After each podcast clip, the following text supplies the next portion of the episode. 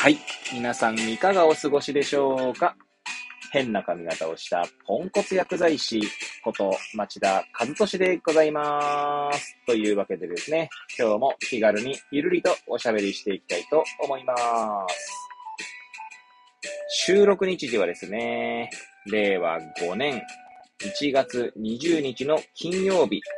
時刻は23時54分を回ったところでございます。はい。ということでですね、まあ、いつものようにですね、まあ、スタンド FM の番組、番組というかですね、の方でですね、まあ、収録し終えた後に、こちら、ラジオトークの、まあ、番組の方もですね、まあ、収録しているわけですけれども、まあ、えー、ね、何の話をしようか問題ですね、こちらの方はね。まあ、スタンド FM でやってる方の番組はですね、まあ、読書、読書番組っていう方が正しいのかどうかわかりませんが、はい。まあ、本を読んでは独り言ラジオなので、はい。まあ、別に題材とかね、何を喋るかみたいなのは、特に決めてるわけでもなければ、まあ、本があるのでね、はい。本で、本読みながら思いついたことをですね、まあ、ただただ語るという番組になっておりますが、はい。ということで、こちらですね、えー、何の話をしようか問題ですけれども、ちょうど、えー、おとといですかね。はい。1月18日の水曜日にですね、まあ、私、あの、まあ、学校薬剤師と言ってですね、まあ、学校薬剤師っていう、まあ、ものがあるのは皆さんご存知でしょうかね。はい。まあ、そこも紹介さし、軽くしながら喋りますが、まあ、その中でですね、まあ、薬物乱用防止教室というですね、まあ、講義というか、なんつうんですかね、講座というか、まあ、授業というか、まあ、そんなのをやるんですけど、まあ、それの、それを終えての感想をですね、ちょっと語ってみたいなと思いますね。はい。えー、もしよければ最後までお聞きいただければ幸いでございます。はい。まあ一応、まあ、学校薬剤師というのをですね、皆さんご存知ですかって最初言いましたけれども、まあご存知でない方にもですね、まあ簡単に紹介しようかと思いますけれども、これ、確か学校保健法でしたかね。私も別に紹介しましょうとか言って、行々しく言っておきながらですね、えー まあ、知識がちゃんと正確ではないので、まあ、良ければですね、学校薬剤師というのは調べてもらうのが一番間違いないかと思うんですけれども、確か学校保健法だ、保健ですね、法だった気がしますが、まあ、そういった学校にはですね、学校医、医者ですね、まあ、学校医だったり、学校歯科医っていうのかな、まあ、歯科医、まあ、まあ、歯科医の先生もね、来ますのでね、歯科検診とかね、やりますもんね、学校でね。まあ、それに、まあ、並ぶような形で、学校薬剤師というのがあってですね。まあ、どんなことやってるかっていうと、まあ、学校の環境衛生っていうところですね。まあ、なんでしょう。照照度ってあの、明るさですね。とか、騒音とかですね。そういう学習環境に対して、まあ、こう、検査とかをしたりするんですね。学校薬剤師はね。はい。で、それがまあ、えーあらかじめ決められた基準から逸脱していないか、みたいなことをですね。まあ、そ、こう、検査したりしますね。はい。まあ、環境衛生検査って言うんですけど、まあ、そういったのと、まあ、あとはその、保健学習といいますか、まあ、薬物乱用防止教室っていうのがあってですね。まあ、要は簡単に言ったら薬物乱用させないように教育するっていう中で、まあ、学校薬剤師が、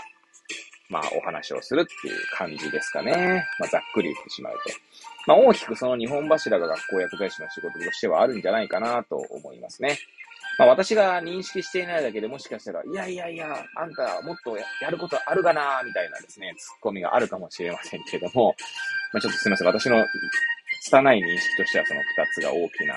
柱としてはあるのかなと思っております。はい。でですね、私が担当する、え中学校ですね。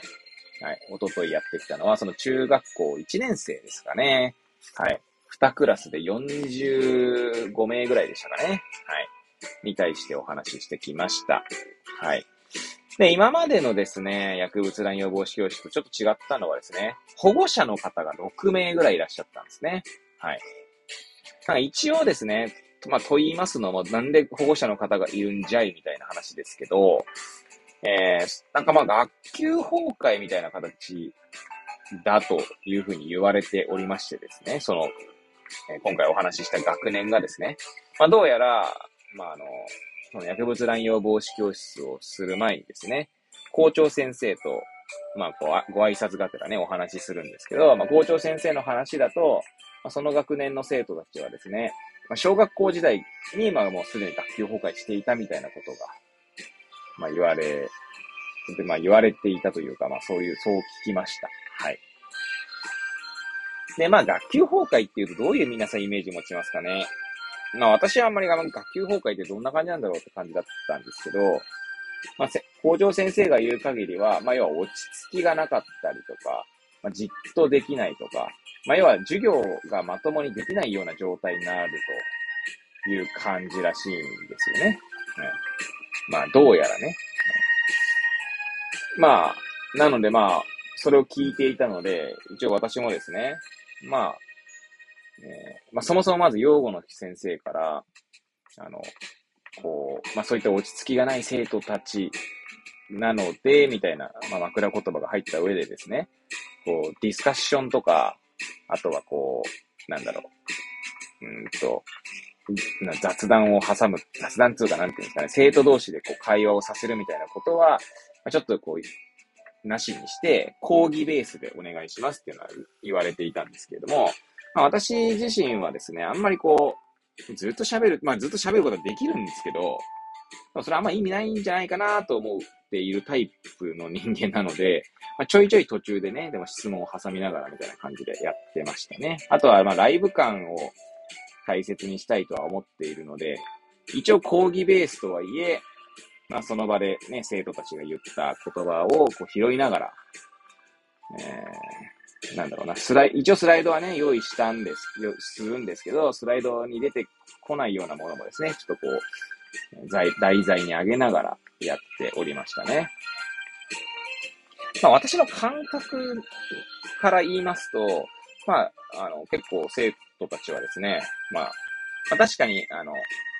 時間帯がですね、2時半からだったんですけど、14時半ですね。結構ね、お昼終えて、まあ、あと、その、まあ、私の話を終えたら、あとは、掃除、掃除ですね。掃除の時間があって帰るだけみたいなとこなので、まあ、部活とかなければね。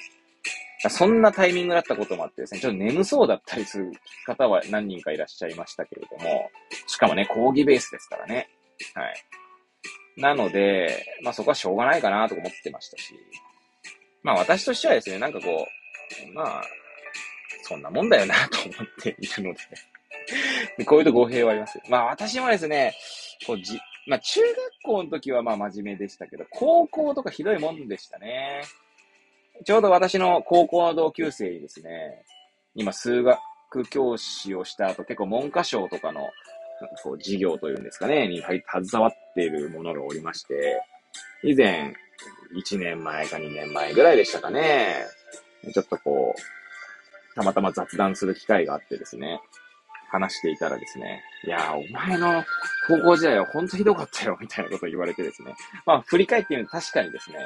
まあ、が、学級崩壊はしてなかったですけど、まあ、私が学級崩壊の原因となってもおかしくなかったぐらいの態度だったんじゃないかなと思いますね。はい。なんでそんな私ですのでですね、あの、なんて言うんでしょうね。まあそんな、なんだろう。そういった生徒たちにですね、まあ、こう、ダメじゃんとかとは言えないってことですね。自分もそうだったでしょっていうね、話です。はい。まあそんなことはさておきですね。まあ、あとね、学の薬物乱用防止教室っていう特性もあるのかもしれませんが、こう今すぐ役立つわけではないんですよね。あの、なんて言うんでしょうね。まあ極端なこと言えば、私の認識としてはですよ。そういった薬物乱用とかに、こう、そういう、その入り口となるきっかけ